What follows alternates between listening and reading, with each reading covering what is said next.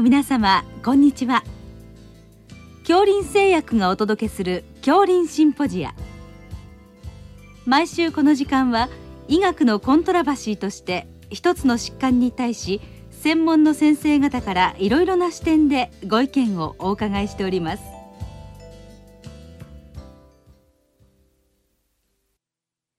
シリーズ。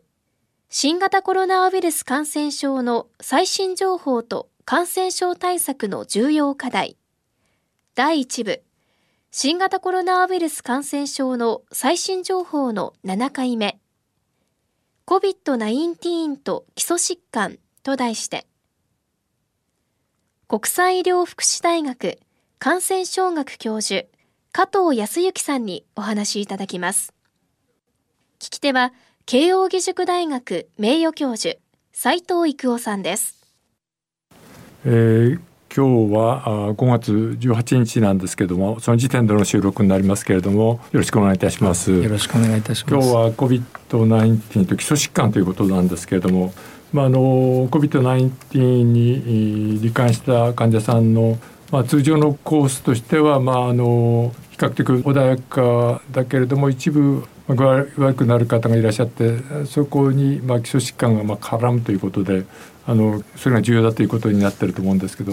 一般的にあの COVID-19 の患者さんの多くのその経過はどういうふうになっていくんでしょうか？はいえーとまあ、大体2週間ぐらいの、まあ、臨床経過が典型的とされてますね。で80%ぐらい発症した方の80%ぐらいは軽症で1週間前後で回復されると。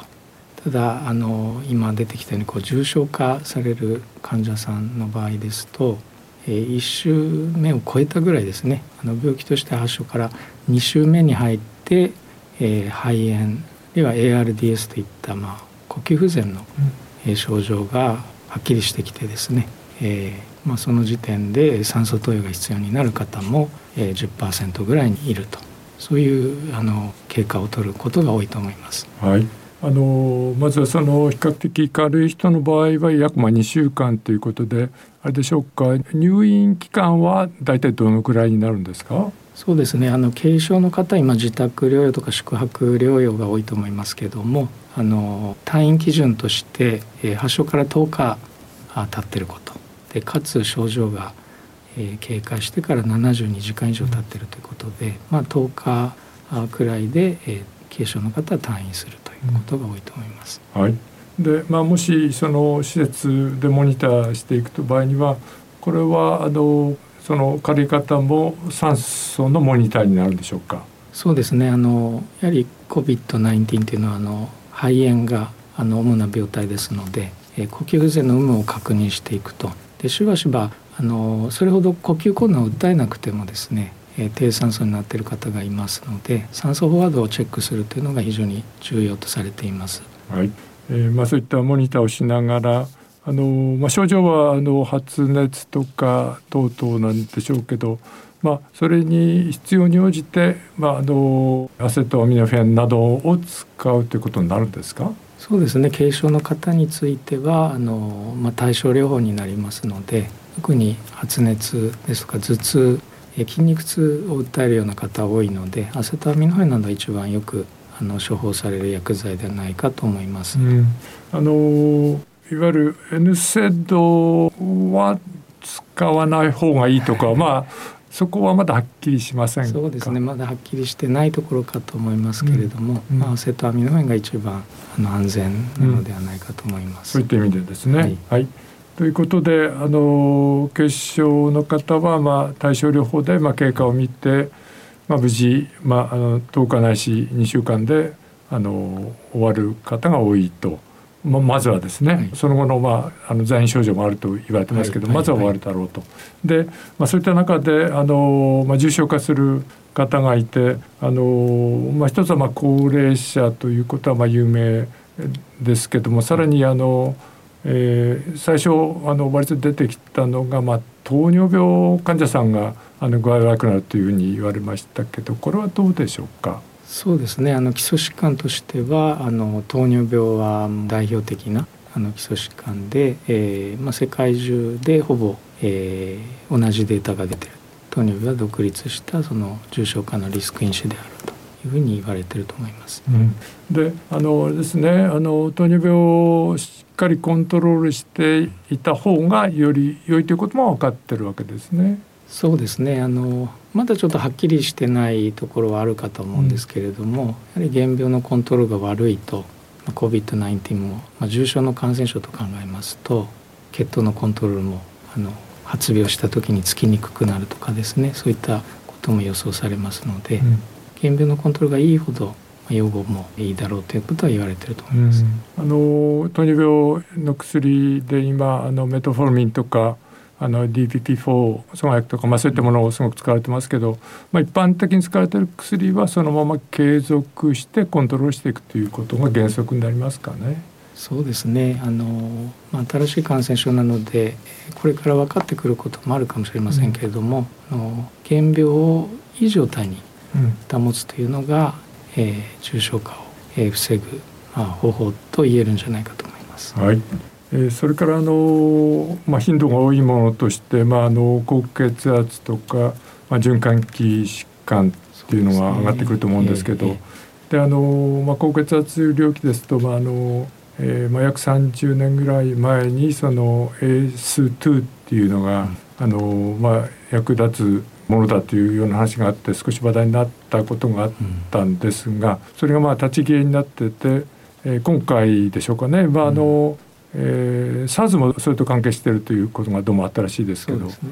まあ、今回あの AS2 が、まあ、コロナウイルスのその、まあ、受容体だってことなんでしょうか。ということであの話題になってきて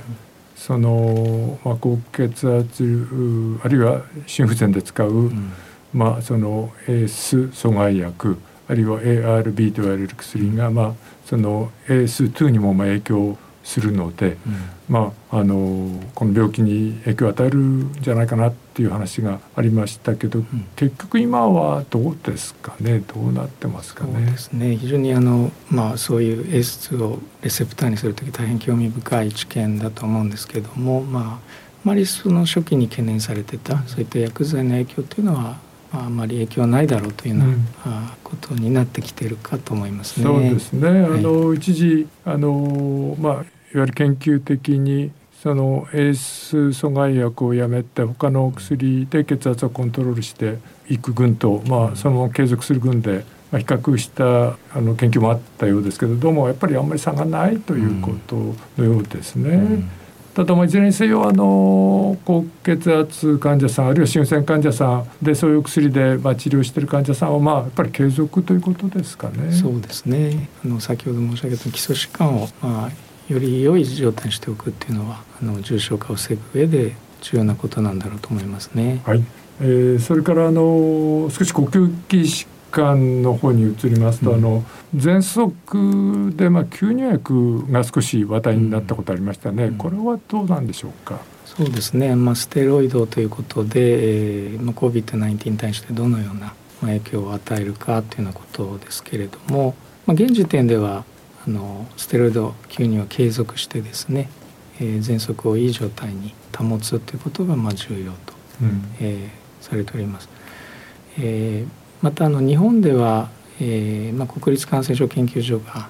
シクレソニドというまあ吸入ステロイドがですね実験室のレベルで、えー、SARS-CoV-2 というあの病原体増殖を抑えるっていうようなことを見出して臨床試験の方が国際医療研究センター中心に行われて、うん、まあ、その結果を見ますと、まあ、肺炎の所見をかえって悪くしてしまうなんていうことも分かってますので、まあ、最終結果は出ておりませんけれども、うんえー、普段使っているステロイド吸入はぜひ継続すべきなんですが新たに加えるっていうことについてはですねちょっと慎重であるべきなのかなというふうに思います。うん、はい。えー、それからのまあタバコですね喫煙、はい、これに関してはいかがでしょうか？そうですね。喫煙についてもこれは独立したまあ重症化のリスク因子であるというような、えー、知見が増えてきていると思います、うん、ですので禁煙っていうこともですね、えー、重症化を防ぐのに非常に、えー、重要なあ、うん、点だと思いますので、うん、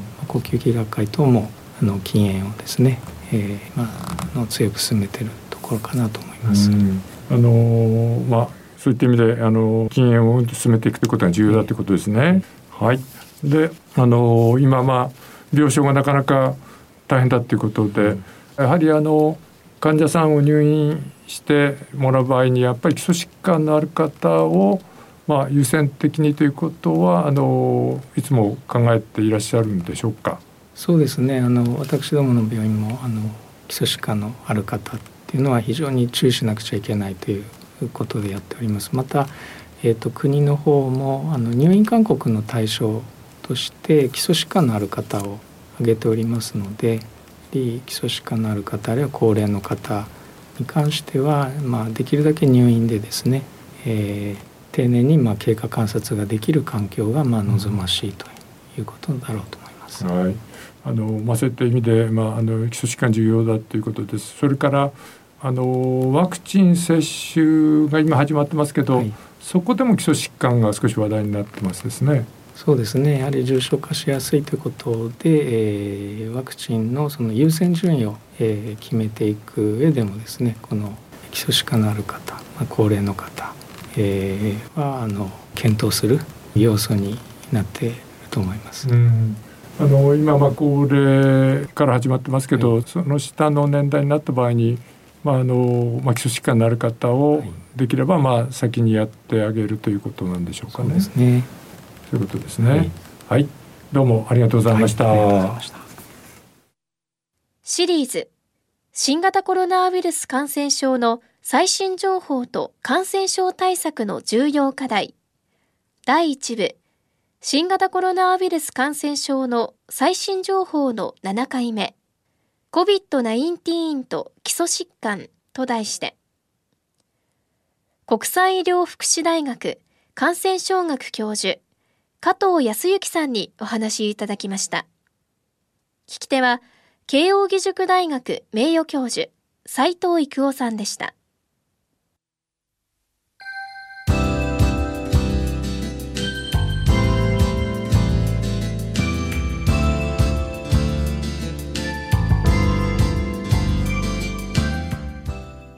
それでは恐林製薬がお送りしました恐林シンポジア来週をどうぞお楽しみに。